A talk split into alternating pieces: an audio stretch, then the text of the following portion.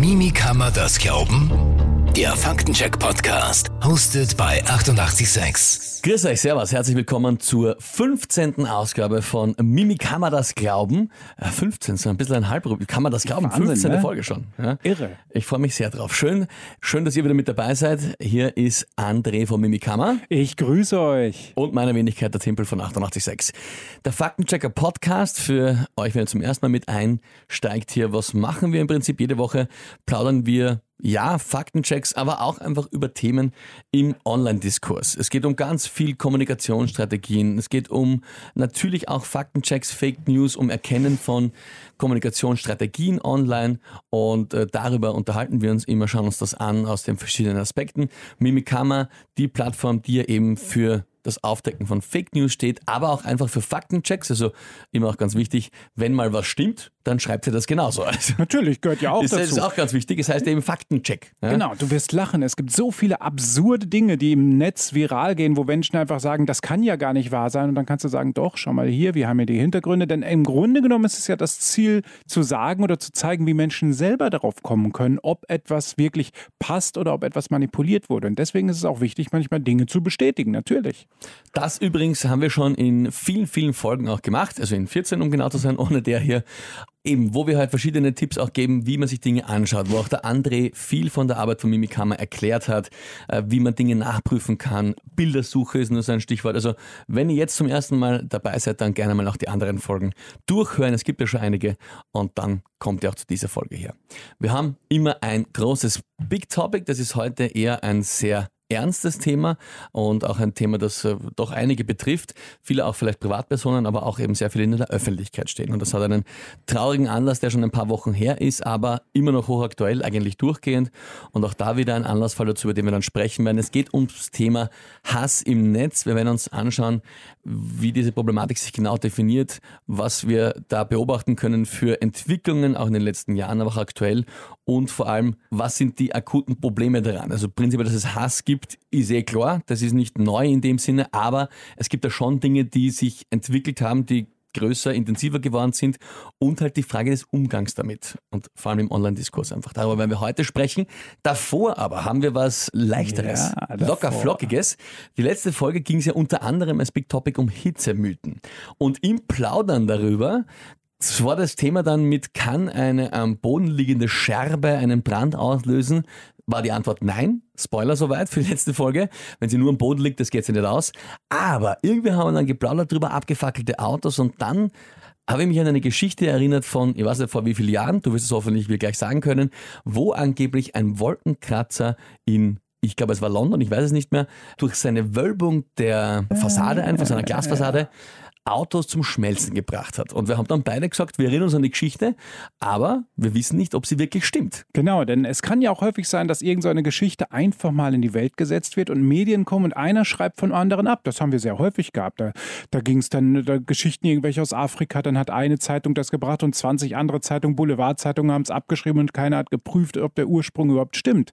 In diesem Fall geht es um den sogenannten Walkie-Talkie Tower Ja. in London. Wa- Sticks London, ja. ich habe recherchiert. Ich habe recherchiert, tatsächlich. Ich habe auch Experten und Expertinnen befragt und so weiter zu dem Thema und ich habe wirklich einige Ergebnisse gefunden. A, natürlich gibt es Medienmeldungen von der BBC und diversen englischen Zeitungen, die darüber geschrieben haben, dass ein Auto, das vor dem Tower in der Sonne stand, tatsächlich ja einige äh, Anbauteile geschmolzen sind. So, dann war aber lange ruhig, dann hat man nichts gesehen und dementsprechend ist es schwierig, war das jetzt, passte die Geschichte oder war das nur was Einmaliges? Und dann habe ich halt einige Leute gefragt, ob es vielleicht möglich wäre. Und dann auch anhand der, ba der Bauweise des Towers habe ich dann die Antwort bekommen, dass es natürlich theoretisch tatsächlich auch möglich sein kann. Also es ist nicht ausgeschlossen, weil dieser Tower ist tatsächlich so gewölbt, dass er einen Brennpunkt aufbauen kann. So, und jetzt, jetzt kommt aber das wirklich Interessante. Einer aus unserem Team, der liebe Walter, hat ein Video gefunden, das später aufgenommen wurde, nachdem das alles passiert ist, in dem tatsächlich ein Feldversuch gemacht wurde. Das heißt, Leute haben sich hingestellt, auch ein, ein, ein Kamerateam und haben auch einen Professor einer Londoner Uni geholt, der für Solarwissenschaften und so weiter zuständig ist. Und die haben an der Stelle einen Versuch gemacht, wo der Brennpunkt war. Äh, und dort haben sie eine Pfanne hingestellt und ein Ei aufgeschlagen, das tatsächlich vor sich hin brutzelte und zu einem Spiegelei wurde. Sie haben auch die Temperatur gemessen. Sie haben knapp 100 Grad, also 96 Grad, soweit ich das im Kopf habe, an dieser Stelle messen können. Und gleichzeitig gab es auch noch eine Stellungnahme des Betreibers des Towers, der wirklich zugegeben hat, dass es zu gewissen Zeitpunkten bei gewissen Sonnenständen zwei Stunden lang zu einer erhöhten Hitzebildung kommt. Also das ist tatsächlich kein Mythos. Es wurde auch mit einem Feldversuch nach nachgewiesen. Es hat sich tatsächlich eine hohe Hitze von knapp 100 Grad an dieser Stelle gebildet. Wow, okay, also natürlich, ich meine, ich habe damit gerechnet, dass du schaffst, André, das wäre jetzt sonst blöd gewesen, aber sensationell, super gemacht. Danke vielmals, also auch an der Stelle, dass du hier diesen Aufwand betrieben hast. Man sieht aber schon, also gerade was man jetzt so hört, ist nicht ganz unaufwendig. Man muss schon für solche ah. Geschichten recherchieren. Genau, du hast das ganz richtig gesehen. So eine Recherche besteht ja nicht einfach nur daraus, dass ich mir Google oder aus Google Links von irgendwelchen Zeitungen raussuche. Ich muss erstmal bewerten, was schreiben die, wer schreibt, schreibt einer vielleicht vom anderen ab? Ist das nur ein einziger Zeitpunkt, der geschrieben wird oder ist das über länger gehenden Zeitraum? Als nächstes muss ich natürlich schauen, hat das jemand bewerten können? Hat sich eine, kann sich eine Expertin, ein Experte dazu äußern? Das heißt, man holt sich auch wirklich Meldungen von Fachpersonen. Und als drittes muss ich die sogenannte Sekundärliteratur finden. Also Leute, die aufgrund des Anlasses das Ganze nochmal bewertet haben. In diesem Fall war die Sekundärliteratur natürlich der Feldversuch, aber es konnte vor laufender Kamera nachgewiesen werden. Das sind also diese drei Schritte. Ich suche mir Quellen zusammen, ich bewerte diese Quellen bzw. lasse sie bewerten und versuche das Ganze dann nochmal von anderen Perspektiven aus äh, anzuschauen. Das ist extrem spannend. Und was ich mich da immer gefragt habe, also jetzt ist ja mal interessant, äh, die Temperatur ist so an 96, 100 Grad natürlich. Äh, das ist auch wichtig, weil erinnert mich immer an diesen unter Anführungszeichen klassischen Mythos, dass du auf einer Automotorhaube oder auf einem Autodach mhm. ein Ei brutzeln kannst. Da habe ich mal mit dem Physiker Werner Gruber gesprochen. Mhm. Der hat gemeint, wenn der Motor nicht gefahren ist, dann geht's nicht. Weil die Sonne alleine einfach das Metall nicht so genau. auf einer normalen, also wenn das nur so dasteht, schafft sie nicht die notwendigen, oh, schlag mir tot, 78, 82 Grad, ab dem eben dieser Effekt eintritt, ja. also die äh, Stockung des Eiweißes. Und aber das geht sich bei dem Grad sehr wohl aus. Genau. Ja, das ist einmal ein ganz relevanter Faktor. Jetzt ist natürlich die Frage, das weiß ich nicht, da bin ich auch nicht kein Materialexperte natürlich, ob das ein Auto unter Anführungszeichen Bestandteile zum Schmelzen bringen kann. Man muss ja auch sagen, da war ja die Headline ein bisschen auch klassisch, äh, wie wir das schon oft gehabt haben, reißerisch formuliert. Geschmolzene Autos, man stellt sich vor, liegt da ein lacke Auto ja. vor dir. Ja. In Wahrheit, wenn man sich anschaut, sind ja, ein bisschen habe ich auch geschaut, sind halt Teile quasi verformt genau. und angeschmolzen gewesen. Und das geht sich natürlich wahrscheinlich schon aus. Ja, gerade Plastik, je nachdem welches Plastik es ist, kann einen, einen niedrigen Schmelzpunkt haben, beziehungsweise einen Punkt, wo, das, wo sich ein Stoff natürlich, wo er dann weich wird. Das ist normal. Stoffe werden weicher, je wärmer es wird. Das kennen wir alle. Und irgendwann wird Plastik halt so weich, dass es sich auch verbiegen kann. Zwar noch nicht direkt schmilzt, aber zumindest verbiegen kann. Also mit einem äh, sehr teuren Auto würde ich mich nicht vor dieses Gebäude stellen. Nein. Wer weiß, was dann passiert, ja.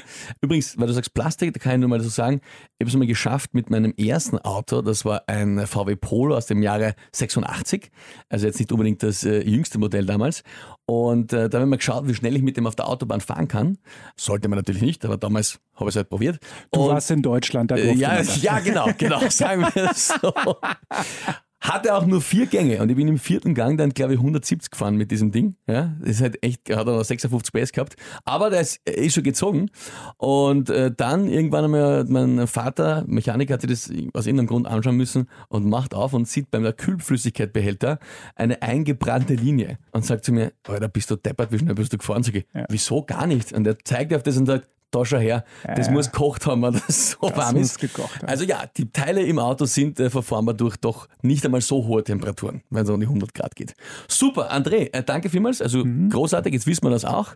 Ich finde, das sollten wir öfter machen. Das ist extrem spannend. Ja, ja, ja, ja, das war auch spannend, muss ich ehrlich gestehen. Ja, Leute, wenn ihr uns zuhört, wenn ihr da mit dabei seid, schickt uns eure Geschichten, an die ihr euch irgendwie dunkel erinnern könnt und sagt, hey, das war da immer irgendeine eure Geschichte, die ich gelesen habe in irgendeinem Boulevardblatt oder irgendwo halt gehört habe oder online und ich weiß nicht mehr, mehr ob das stimmt oder oder nicht oder ob das überhaupt wer überprüft hat, bitte an uns schicken.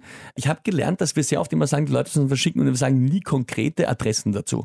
Ich sage jetzt mal meine direkte E-Mail-Adresse, könnt ihr machen entweder auf timpel.radio886.at oder auf der.timpel.at, was euch sympathischer ist. André, welche E-Mail-Adresse ja, kann man dir? Ganz, ganz einfach. andre.mimikama.at. Genau. Also A-N-D-R-E.mimikama.at. Ganz genau. Oder eben auf all unseren Social-Media-Plattformen, da in die Nachrichten geht es auch rein. Aber ich hab, mir ist aufgefallen, dass wir nie konkrete Adressen sagen. Also gerne, wenn ihr äh, irgendwie Geschichten habt, die wir uns mal anschauen, respektive der André sich anschauen soll, dann her damit. Ich finde das schon spannend, dass wir da auch Dinge mal mitnehmen. Gut, dann kommen wir jetzt zu unserem Big Topic heute. Und ja. das eben ein sehr ernster Anlassfall. Wir haben unsere letzte Folge über die Hitzemythen aufgenommen zu einem Zeitpunkt, wo dann am Tag nach der Aufnahme der Todesfall von Dr. Lisa Maria Kellermeier überall natürlich zu lesen war. Und das große Thema war für eine Woche. Wir haben dann, okay, gesagt, gut, jetzt ist die Folge, haben wir schon aufgenommen, hatten auch nicht mehr die Zeit, das neu aufzunehmen. Aber natürlich war schon für uns beide auch klar die Überlegung, das ist natürlich ein Riesenthema, weil um das Thema Hass im Netz geht. Und jetzt ist es so, dass das unter Anführungszeichen, unter Anführungszeichen, abgeflacht ist ein bisschen natürlich, heißt nicht, dass man vergessen hat, schon gar nicht Frau Dr. Kellermeier oder generell das Thema, aber es gibt jetzt wiederum einen aktuellen Anlassfall, der dich dann bewogen hat, äh, mir zu schreiben oder auch auf Twitter zu posten, einfach, wir machen das Thema doch nochmal. Genau. Im Nachfolge, also direkt nachdem der Tod von Frau Dr. Kellermeier war, gab es dann auf, auf Twitter speziell viele, viele Anfeindungen, erneute Anfeindungen. Unter anderem haben Natascha Strobel und auch Nathalie Grams ihre Twitter-Accounts deaktiviert, weil sie stark angefeindet wurden. Und das sind jetzt die wesentlichen Punkte an dieser Stelle. Äh, jetzt ist nämlich vor wenigen Tagen erst herausgekommen, dass die Polizei die Ermittlungen im Falle Strobel eingestellt hat, die auch ja diffuse Drohungen bzw. den Hinweis bekommen hat, sie solle doch die Kellermeier machen, also sie solle sich doch bitte auch das Leben nehmen, dann würde er, der Drohende, äh, feiern. Und die Polizei hat daraufhin das eingestellt. Und das wiederum, das ist jetzt für mich der Anlass zu sagen, okay, wir müssen weiterhin an diesem Thema bleiben. Wir müssen weiterhin zeigen, was passiert dort, wie wird gearbeitet und wo liegen die Probleme überhaupt, dass das nicht weiter bis zum Ende verfolgt wird. Also zum einen möchte ich das Thema einmal ganz nüchtern angehen. Was haben wir da? Wir haben es ja nicht einfach nur, dieser Begriff Hass im Netz ist ja so ein großer und mittlerweile breit getrampelter Begriff, den wir so ein bisschen wieder einfangen müssen, um ihn auch formen zu können und um auch wirklich als konkreten Begriff behalten zu können. Was genau gesche geschehen ist, ist dieses sogenannte Silencing. Silencing bedeutet, dass ich eine Person auf Social Media unter anderem so stark ständig beschimpfe oder, oder drohe, dass diese Person Ruhe gibt, dass sie einfach nicht mehr weitermacht, dass sie die, das Interesse am öffentlichen Diskurs, an der Kommunikation dazu verliert und sich einfach zurückzieht und sagt, ich mag nicht mehr, ich, ich halte das nicht mehr aus. Das war jetzt im Fall, wo du meinst, eben von Natascha Strobel. Auch. Auch bei Frau Dr. Kellermeier war es das, äh, der Extremfall sogar. Mhm. Hier ging das Silencing so weit, dass sie sich nicht nur aus der Kommunikation zurückgezogen hat, sondern dass sie ihr Leben beendet hat. Mhm. Das heißt, das ist die katastrophalste und schlimmste Variante des Silencings. Jemand hört ganz auf. Mhm. Und das ist natürlich, ja, dieser Kommunikation Kommunikationsform geschuldet. Und unter anderem, dass auch, ja, und da muss man auch drüber sprechen, Behörden haben dieses Silencing-Spiel mitgespielt. Ich darf als Behörde nicht sagen, schauen Sie mal, wenn Sie jetzt Ruhe geben, dann kommen auch keine Drogen mehr. Damit würde ich ja dem Unrecht stattgeben. Und das Unrecht darf nie über dem Recht stehen. Ich muss jedes Mal, wenn mir Unrecht oder irgendwo Unrecht widerfährt, muss ich die Hand geben und sagen, stopp, hier passiert was, das darf nicht so weitergehen. Und das hat sie ja nun mal getan. Wir gehen jetzt aus von quasi der Endstufe des ganzen Themas Hass im Netz. Also wir sind jetzt hier am Anfang der Geschichte, starten wir mit dem, wie es quasi im extremsten Fall, im schlimmsten, im genau. tragischsten Fall sein kann. Das Problem ist, und du hast es ja genau schon am Anfang gesagt, das Thema ist riesengroß. Genau. Also wahrscheinlich könnte man einen eigenen Podcast zumindest für zehn Folgen damit filmen. Aber wir versuchen mal ein bisschen, wie wir es immer hier machen, uns ein Thema anzuschauen und einzuordnen, auch ein bisschen zu unterscheiden, um ein bisschen einen Begriff davon zu geben. Man muss schon sagen, im Normalfall wird man wahrscheinlich gar nicht das selber erfahren, hoffentlich. Ja? Mhm. Wenn man normal, als normaler User im Netz sehr viel passiv unterwegs ist, ist die Gefahr hoffentlich sehr gering, dass man damit in Kontakt kommt. Jetzt gibt's dann Hass im Netz unter Anführungszeichen beginnt im Prinzip ja schon, wenn eine Anfeindung, eine direkte stattfindet. Ja.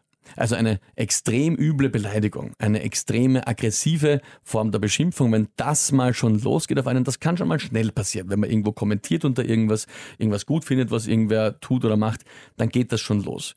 Das Spektrum, und das ist aber eben die Frage, das Spektrum ist wo wird es wirklich problematisch, gefährlich und eben auch strafrechtlich relevant. Das ist einmal eine erste Unterscheidung und Einschätzung, die wir uns anschauen müssen. Genau, diese Silencing-Variante des Hasses, äh, die kennen wir ja schon seit vielen Jahren. Richtig deutlich wurde das damals, als viele Flüchtende nach Mitteleuropa gekommen sind, wo viele Menschen anfangs noch geschrieben haben, ja, wir müssen Flüchtenden helfen. Und dieses Silencing gegen oder dieses Argument war dann immer, ja, lass dich doch einmal von einem Flüchtenden vergewaltigen, dann wirst du schon wissen. Das ist schon so eine Form des Silencing, dass man einer Person eine Vergewaltigung beispielsweise wünscht. Das ist uns auch eine Form die Frauen immer wieder entgegenkommen. Frauen werden immer wieder ja gebodyshamed, also es wird über ihre Profilbilder werden sie ausgelacht, äh, es wird ihnen eine Vergewaltigung gewünscht, es wird ihnen der Tod gewünscht. Das sind so Formen, wie man Frauen angreift auf diese Variante. Bei Männern sieht das interessanterweise ganz anders aus. So ein, so ein Bodyshaming bei Männern, das funktioniert in vielen Fällen nicht, beziehungsweise dieser Vergewaltigungswunsch bei Männern wird dann über die Familie gedroht. Dann wird dann gesagt, ja, pass schon auf, du, ich weiß ja, dass du Kinder und Frau hast. Und dann knicken viele Männer ein, aus Angst, dass diesen was passiert. Das Ziel ist jedoch das gleiche, dass diese Personen ruhig sind und damit am politischen Willensbildungsprozess nicht mehr teilnehmen und sich ausklinken. Und das ist natürlich eine aggressive Form der Gesprächsstörung. Und jetzt ist das Problem natürlich, hier kann ein Gesetz so schwer greifen, beziehungsweise muss richtig, richtig angewendet werden, um diese Leute auch verfolgen zu können. Denn das einfache Drohen, ich wünschte, du würdest sterben, ist tatsächlich nicht klagbar. Es ist nämlich keine Drohung. Genau. Also zum Beispiel, wir versuchen, wie du vor, am ganz am Anfang gesagt hast, wir versuchen es offen und neutral anzugehen. Natürlich ist der erste Impuls, wo man sich denkt, wenn jemand so etwas schreibt, das kann doch nicht einfach straffrei sein. Das ist der erste Impuls, den man als gesunder, normaler Mensch hat, würde ich mal sagen. Jetzt ist aber das Problem, wenn da keine Drohung steht, also quasi, wie du mhm. sagst, ich wünsche, oder auch lass dich mal ja, vergewaltigen. Genau. Es ist natürlich klar, was die Person damit impliziert ja. und dass sie, dass sie natürlich quasi das als Ziel formuliert. Aber es steht ja nicht da, ich tue das mit dir. Das hey, steht je, ja in dem Fall nicht da. Je geschickter diese Konjunktive ja. und alles formuliert werden, desto bedrohlicher sind sie auch am Ende. Das ist ja das Interessante an der ganzen Sache. Ich kann das so geschickt formulieren, dass ich nach der normalen Deutung straffrei eigentlich herausgehe, aber ganz klar sage, ich will, dass du jetzt stirbst und wenn ich das selbst mache. Ganz genau, nämlich dieses zum Beispiel verallgemeinern. Also ja. wenn ich sage, was du jetzt auch kurz schon erwähnt hast, so, pass mal auf, dass nicht deiner Familie etwas passiert. Ja. Im Prinzip, jetzt sage ich es mal so, das ist natürlich eigentlich ein frommer Wunsch, pass doch mal auf. Ja, das äh, sind so mafia ja, ja, ja, schon. Aber das ist ja im Endeffekt genau das. Also das sage ich ja auch, ich sage, hey, passt auf, auf euch kommt's gut heim. Das sage ich zu Leuten, die ich sehr gerne und sehr lieb habe. Ähm, weißt du, was ich meine? Also da, da, hast du ein ganz großes Problem, wie formuliert wird und das war, was ich am Anfang gemeint habe. Es ist sehr schwierig und sehr diffizil, diese Dinge zu unterscheiden. Und was auch ganz klar ist, ist, dass natürlich die Person, die das bekommt, sofort weiß, worum es geht, genau. ist ja logisch. Ja? Und auch die Emotionen ausgelöst werden. Also diese Angst, die damit geschürt wird, wenn das von vielen Seiten kommt, wenn das immer wieder kommt, die ist klar. Das Problem ist, ab wo setzt man an, äh, wo dann diese Paragraphen Hass im Netz überhaupt greifen können? Ja, das ist das Schwierige halt. Ab wann ist eine Drohung nicht mehr so diffus, dass sie konkret ist? Also wir können nicht mehr über den Konjunktiv sprechen. Oder wir müssen den Konjunktiv eigentlich neu beleuchten. Ist er wirklich noch das nicht mehr drohen oder gehört der Konjunktiv mittlerweile in Zukunft zum Drohen dabei? Das müsste man wirklich ganz klar überdenken, ob das nicht wirklich tatsächlich schon ein Ansatz ist. Denn im Moment kommst du dann noch straffrei raus, wenn ich sage, ich würde mir wünschen oder du dürftest vielleicht sterben oder sonst sonst irgendwas, mhm. warum, wie auch immer man das formuliert. Und da müsste man einmal ansetzen an der Stelle. So, und dann ist natürlich noch der zweite Punkt. Wir haben ein Problem in der Strafverfolgung. Viele Gesetze greifen, viele Sachen sind auch greifbar. Viele Menschen sind gar nicht so klug, dass sie sauber ein Konjunktiv oder ähnliches formulieren können, sondern sind platt und können es vielleicht ein bisschen verschleiern über irgendwelche E-Mail-Server oder sonst was. Und dann können die Strafverfolgungsbehörden trotzdem immer noch nicht ermitteln, weil sie nicht in der Lage sind. Das ist ein ganz wichtiger Punkt, der sich in den letzten Wochen gezeigt gezeigt hat, dass eine Hackerin, eine Aktivistin, eine Online-Aktivistin beispielsweise die Polizeiarbeit leistet und selber dafür ins Visier der Polizei kommt, was mich schon fassungslos macht auf der einen Seite.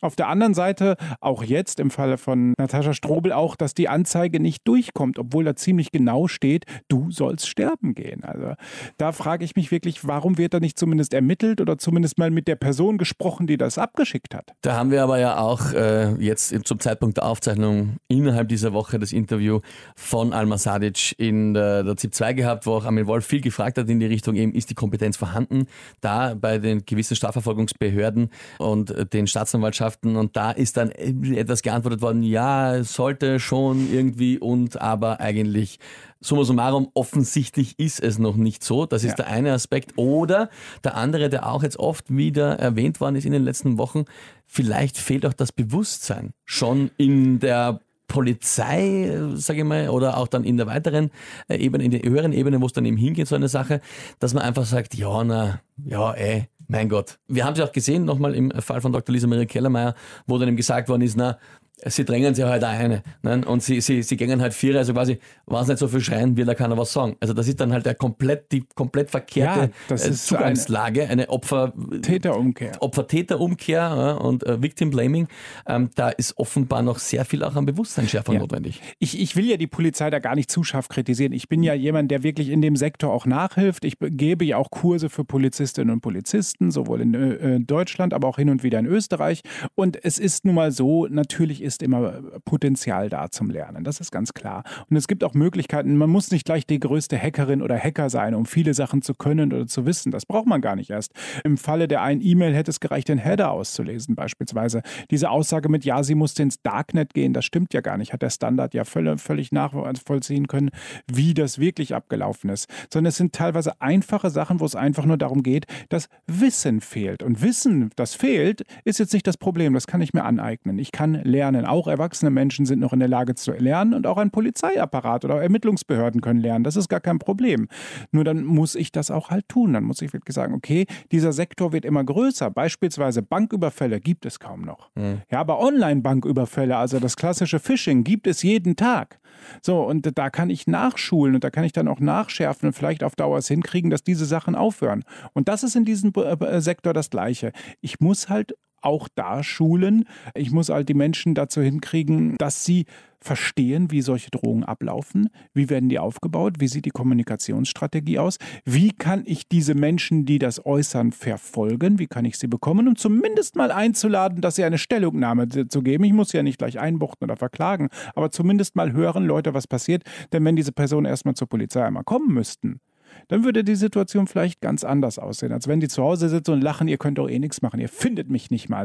Und das ist immer das schlechteste Zeichen, wenn ich hingehe und sage, du, hör doch auf damit, dann hören die auch damit auf, dann habe ich der Aggressorin, dem Aggressor Recht gegeben letztendlich und die können lachend weitermachen. War auch, muss man sagen, eigentlich immer schon ein Ratschlag, den oft einmal Eltern ihren Kindern gegeben haben quasi, wenn du dem Bully, unter Anführungszeichen, so hat es damals nicht geheißen, also dem, dem Schulhofbösewicht quasi, wenn du ihm nichts tust, dann wird er dir auch nichts tun. Stimmt halt auch nicht immer.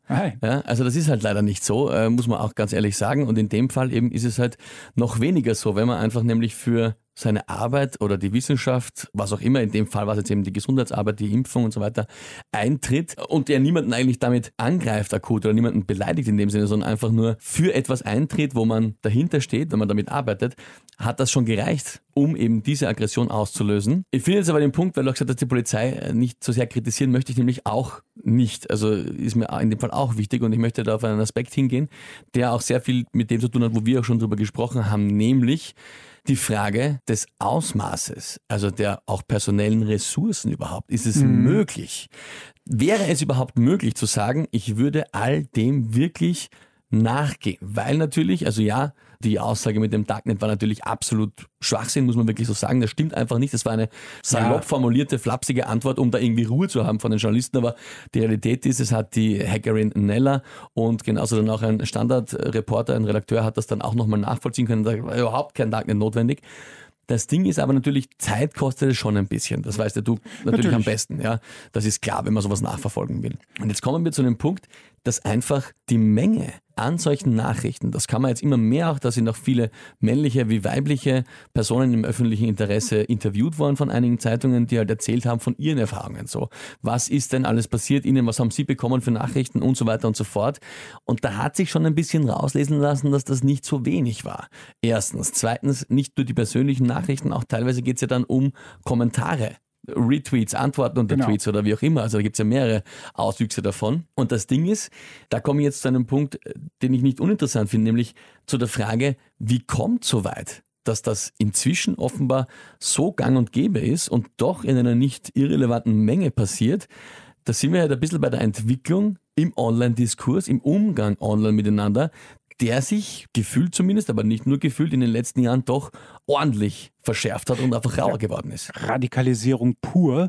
Ja. Äh, ich gehe da, ich bringe da immer dieses Autoscheibenbeispiel gerne, gerne dieses Autoscheibenprinzip. Wenn jemand in einem Auto sitzt im Verkehr, die Person schimpft über alle. Der eine fährt zu langsam, der, der Depp, der andere Depp fährt zu schnell, was will der? Mittelfinger. Und genau, oder, und was nicht alles. Und wenn dann die Fensterscheibe runtergeht und man sitzt sich direkt, steht sich direkt gegenüber, ist es auf einmal gar nicht mehr so schlimm. Und das haben wir beim Internet auch. Wir haben genau diese Autoscheibe. Wir sind weg und vor allem, wir haben in den letzten acht, neun Jahren, vielleicht auch zehn Jahren mit Social Media gelernt, dass ja gar nichts passiert. Das Schlimmste, was passieren kann, ist vielleicht mal eine Facebook-Sperre oder sowas, die ja eh meist die Falschen trifft, die einfach nur etwas anprangern und die Worte nur dummerweise wiederholen. Aber ansonsten passiert doch gar nichts. Es passiert nichts. Ich weiß noch selbst, 2016 bin ich selber das erste Mal eines Doxing und eines Who-in-Life-Paket äh, zum Opfer geworden, als wir damals einen äh, rechtsextremen Waffenhandel ausgehoben haben. Das war eine harte Zeit. Wir haben ein halbes Jahr Verleumdung über uns ergehen lassen müssen, die sogar so weit führten, dass die Polizei unser Büro durchsucht hat, weil sie davon ausgegangen ist, dass wir Waffen lagern würden, weil der eigentliche Täter uns in das Impressum des Waffenhandels gesetzt hat. Also solche Sachen, da waren ganz wilde, kuriose Sachen mhm. dabei. Wir haben da teilweise ganz schwer auch nur wieder rauskommen können, weil wir eine Öffentlichkeitsarbeit gemacht haben, weil wir ganz klar und laut gesagt haben, Leute, wir sind hier die Opfer. Und wir haben dann auch mit verschiedenen Fernsehsendern zusammengedreht, die Geschichten erzählt. Und, und im Grunde genommen hat uns diese Situation stark gemacht, auch, auch resistent auf Dauer gegen diese Art von Anfeindung. Wir kriegen bis heute noch alle möglichen Drohungen, von Morddrohungen bis zu übelsten Beschimpfungen und wir werden gerichtet werden, wenn Nürnberg 2.0 kommt und was nicht alles für ein Unsinn. Irgendwann stehst du zwar darüber, aber das ist eine nicht gute Entwicklung, dass du darüber stehst. Weil wenn du irgendwann sagst, okay, das ist halt da und ich tue es mal weg, hast du auch wieder diesen Leuten recht gegeben, dass ihnen wieder nichts passiert. Das Ziel muss einfach sein, dass konsequent diese Art von Hate, diese Art von der Silencing-Versuche gestoppt werden. Und da muss mal auch was passieren. Da muss ganz klar deutlich gesagt werden, wir haben einmal Täter gefunden und wir haben sie auch angeklagt und dementsprechend bist auch du nicht mehr sicher, wenn du das das nächste Mal tust. Und das ist aber genau das Problem, was du jetzt gesagt hast, nämlich dieser Bogen, dass man das, dass sich das begonnen hat online, weil erinnern uns ja natürlich, dass vor allem äh, ist ja immer noch zum größten Teil so, du einfach kaum irgendwo Klarnamen brauchst. Ja, also ganz viele dieser Accounts haben dann eben irgendwelche äh, Akronyme mit irgendwelchen inzwischen noch diese äh, Throwaway-E-Mail-Adressen und so weiter und so fort. Also das heißt, es gibt ja auch noch fast sogar mehr Möglichkeiten, dass man seine Identität nicht wirklich bekannt gibt oder halt das anonym macht und dass eben einfach nie was passiert ist. Aber auch das ist eine spannende Entwicklung. Eine, die Klarnamenpflicht an sich ist überhaupt nicht notwendig, weil viele Menschen auch mit Klarnamen mittlerweile Hate versprühen, aus dem einfachen Grund, sie wissen, es passiert ihnen nichts, ganz im Gegenteil, sie werden so noch gefeiert. Ja, weil sie sagen, ich bin mutig und stelle mich hin und sage, was Sache ist. Das ist ja meine freie Meinung. Das ist ja der Punkt, dass so, so, ein, so ein Hass, der einem dann entgegenkommt oder Todesdrogen oder was auch immer, als Meinungsäußerung hingestellt. Und da ist meine Meinung, dass sie sterben sollten what, denke ich mir in dem mhm. Moment. Das ist ja keine Meinung, hatten wir auch schon in einer Folge. Was ist eine Meinung und was nicht? Und genau das ist der Punkt. Es passiert einfach nichts. Es hat keine Konsequenzen. Und der nächste Punkt ist, dass sich das einfach aufwiegelt. Also nicht nur innerhalb der Communities, ja, wenn du sagst, ich sehe, der eine postet was. Es funktioniert übrigens auch nicht mal in einer direkten, sondern einer indirekten Beleidigung. Ich habe das auch, äh, ist jetzt auch behandelt worden in einigen Artikeln in Themen in Telegram zum Beispiel. Wenn einer da zum ersten Mal in die Richtung was sagt oder postet. Also sprich, irgendeiner schreibt da jetzt rein, ich wünschte, äh, der und, oder er schreibt nicht, der wünschte, der und der, den müsste man umbringen. Und es kommt kein Widerspruch. Dann empfinden das alle anderen ja. als, das darf man also offensichtlich sagen. Weil die Community nimmt so hin.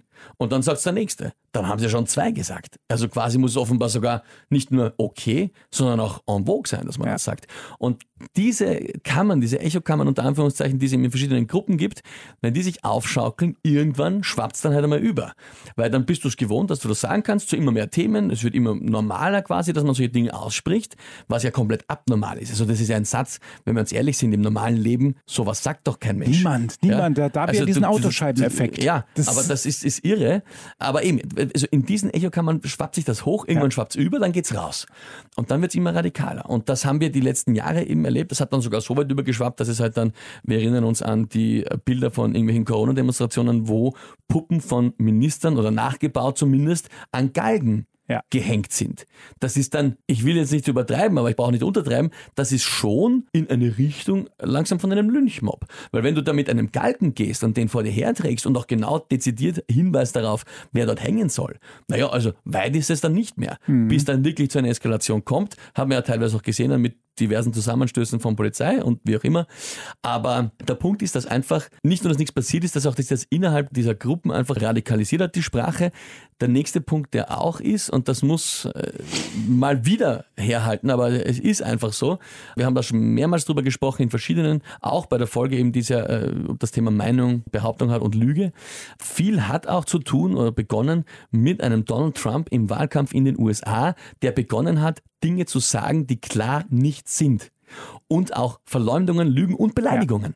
Und wenn, wenn so eine Figur, eine öffentliche Figur am Weg zum Amt des Präsidenten und dann als Präsident der Vereinigten Staaten immerhin doch jetzt nicht irgendein äh, Bezirk in, in Wiesbaden, ja, also ist ja doch nicht, ist ja nicht nix, ja, äh, wenn der dann solche Dinge sagt und das als, es passiert eben wieder nichts, also es regen sich ja irgendwie die, die linken Medien regen sich auf, aber ansonsten, ja, äh, Trump meint Ja. halt, seine Meinung ist halt, dass die Person ein, ein Trottel ist, ein Lügner, ein Arschloch, was auch immer und der sagt das einfach so, auch das natürlich spielt dazu, dass diese Dinger plötzlich sagbar sind. Genau, und das ist das Wichtige, was du angesprochen hast. Das haben wir seit 2014 beobachten können. Die Grenzen des Sagbaren sind immer weiter ausgedehnt und überschritten worden. Nicht von heute auf morgen ganz stark, sondern Schritt für Schritt. Es wurde sich immer ganz leicht an die Grenze angetastet. Dann gab es einen kleinen Tabubruch. Dieser Tabubruch hat dazu geführt, dass die Grenze wieder gedehnt wurde. Dann kam der nächste Tabubruch und so weiter. Und das geht halt so weit hin, wie du es auch schon gesagt hast, dass in diversen Foren, Gruppen, Kanälen einfach gar nichts mehr gegen Morddrohungen gesagt wird. Die sind tatsächlich da, weil sie,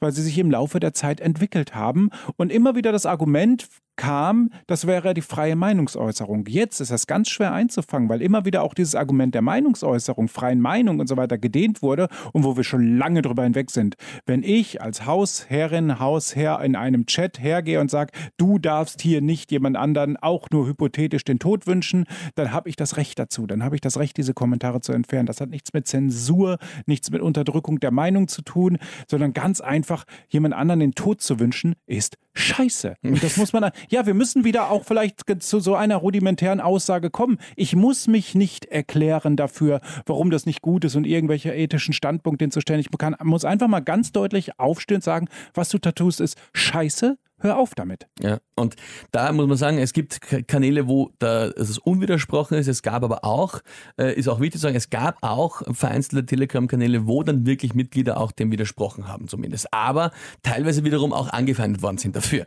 Es ist sehr diffus, aber man muss auch sagen, also es gibt schon auch noch ein paar Leute, die dann was versuchen dagegen zu sagen, wo es dann aber heißt, ach so, bist du jetzt auf der Seite. Also das war auch wieder mit dabei. Auch ein ganz tolles Argument, dieses, ne? Bist du nicht für mich, bist, Bist du du gegen gegen mich. mich, ja. Ne? Auch das ist Unsinn. Das sind alles Kommunikationsstrategien. Da müssen wir immer aufpassen, dass wir da nicht hereinfallen und dann auch gar nicht zu groß rumdiskutieren an der Stelle, sondern einfach nur den, den Standpunkt klar machen, die Grenze aufweisen und die Grenze als nicht diskutabel hinstellen. Das ist etwas ganz Wichtiges und das müssen wir lernen. Und das ist diese digitale Zivilcourage. Und da sind wir jetzt schon wirklich an dem abschließenden Punkt so langsam, warum es wichtig ist, dass wir alle wissen und verstehen, wie Social Media funktioniert, wie ich mich dort verhalten muss, also mein digitales Ich kennen, auch prägen muss und mein reales Ich dementsprechend da auch wirklich stark genug ist und wirklich, dass ich auch einen politischen Willenbildungsprozess durch, durchlaufen habe und am Ende so stark bin, dass ich ganz klar die Grenzen stecken kann. Und zwar die Grenzen innerhalb des demokratischen Rechtsstaates und den dann dementsprechend auch aufrechterhalten kann. Ich bin Teil dieser Gesellschaft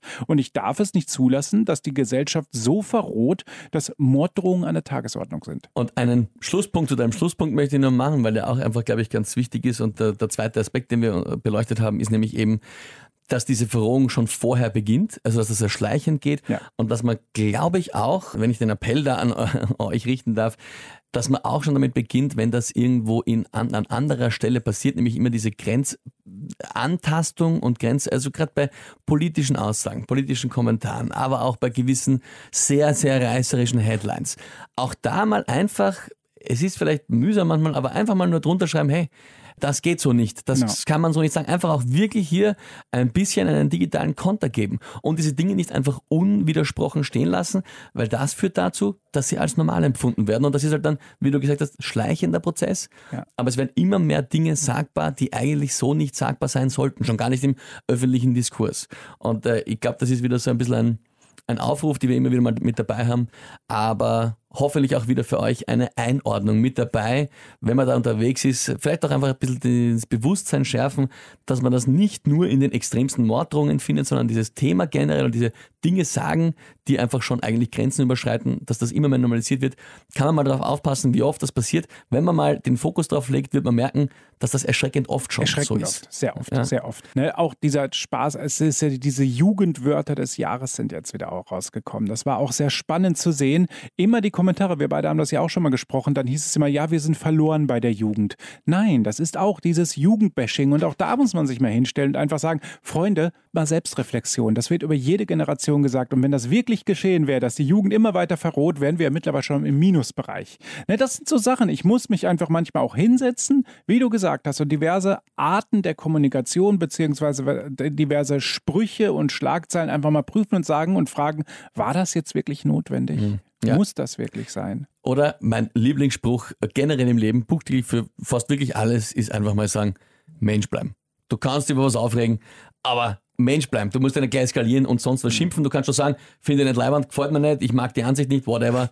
Aber persönliche Beleidigungen schimpfen, diese Dinge eben, ja, da muss man einfach wirklich äh, auch den Riegel ein bisschen vorschieben und auch gerne mal dagegen stellen. Gut, Ja, mein Lieber. dann haben wir es äh, für heute, glaube ich, doch hoffentlich ganz gut und äh, spannend euch zusammengefasst und uns ein bisschen angeschaut, das Thema Hass im Netz. Wir haben die äh, Feedback-Kanäle schon gesagt. Es ist andre.mimikama.at oder es ist timpel.radio886.at oder der at timpel.at und äh, ansonsten natürlich auf all unseren Social-Media-Kanälen sind quasi eh alle eigentlich, schreibt uns Nachrichten. Vor allem auch gerne, wie gesagt, mit einem Akut-Faktencheck. Also überrascht uns mit irgendwas und dann werden wir uns äh, anschauen, ob wir das checken können. Ja, für die erste Challenge habt ihr sogar Zeit, denn wir werden jetzt ein wenig unregelmäßig sein. Wir haben es letzte Mal schon angedeutet. Ich habe leider in, was heißt leider? Nein, ich bin in zwei Wochen nicht leider, sondern ich bin auf Vortragstournee in Deutschland unterwegs. Das heißt, ich bin eine ganze Woche fort. Davor bin ich eine ganze Woche im Urlaub. Also wir werden erst, ja, in vier Wochen wieder dran sein wahrscheinlich. Vier Wochen sind wir wieder dran, habt eine kurze Pause, wenn dann eh die Schule und alles wieder losgeht. Das passt eh ganz gut. Passt Ja. eh. Und äh, dann hören wir uns eben wieder im September. Danke euch und bis zum nächsten Mal. Ja, bis dann. Baba.